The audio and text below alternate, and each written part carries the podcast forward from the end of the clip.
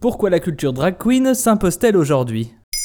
Merci d'avoir posé la question. Le mois de juin est traditionnellement le mois des fiertés. Il met à l'honneur le mouvement LGBTQ+.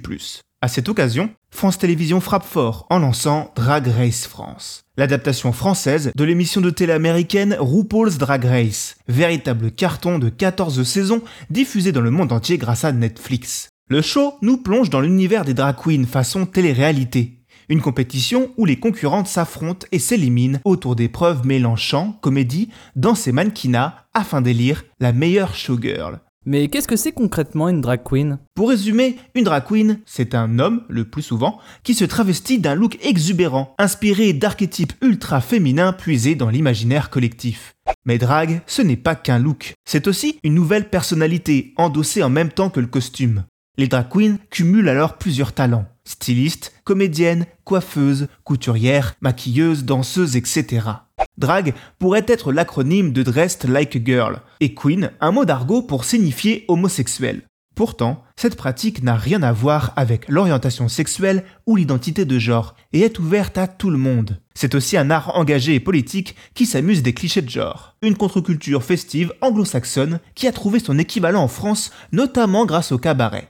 Le terme serait apparu dans les années 1700 aux États-Unis, même si on n'a pas attendu le XVIIIe siècle pour que des hommes revêtent des attributs féminins. Dès le théâtre de la Grèce antique par exemple, où les femmes n'ayant pas le droit d'être comédiennes voyaient leur rôle joué par des hommes.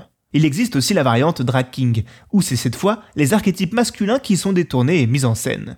Souvent cantonnée par le passé aux soirées gays, la culture drag investit l'espace du divertissement grand public depuis quelques années, sûrement grâce à la démocratisation de ces thématiques dans le débat public actuel. L'émission de RuPaul, la drague la plus célèbre au monde, n'y est certainement pas pour rien. Et à quoi s'attendre avec Drag Race France? Comme expliqué en intro, la déclinaison française de RuPaul's Drag Race a pour but d'élire la prochaine grande reine du drag français. L'émission est d'ailleurs présentée par Nikki Doll, qui a elle-même participé à la 12 saison de la version américaine. Pour compléter le jury, se tiennent à ses côtés la présentatrice Daphne Burki ainsi que Kiddy Smile, producteur, artiste et militant des droits LGBT. Ceux-ci seront accompagnés d'invités. La version US a d'ailleurs vu défiler du beau monde.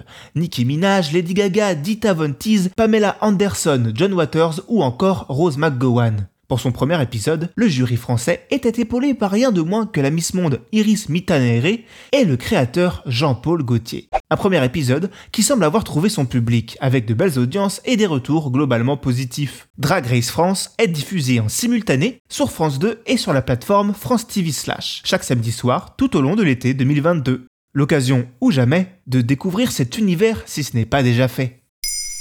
Maintenant, vous savez, un épisode écrit et réalisé par Jonathan Hopard. Ce podcast est disponible sur toutes les plateformes audio, et pour l'écouter sans publicité, rendez-vous sur la chaîne Bababam Plus d'Apple Podcast.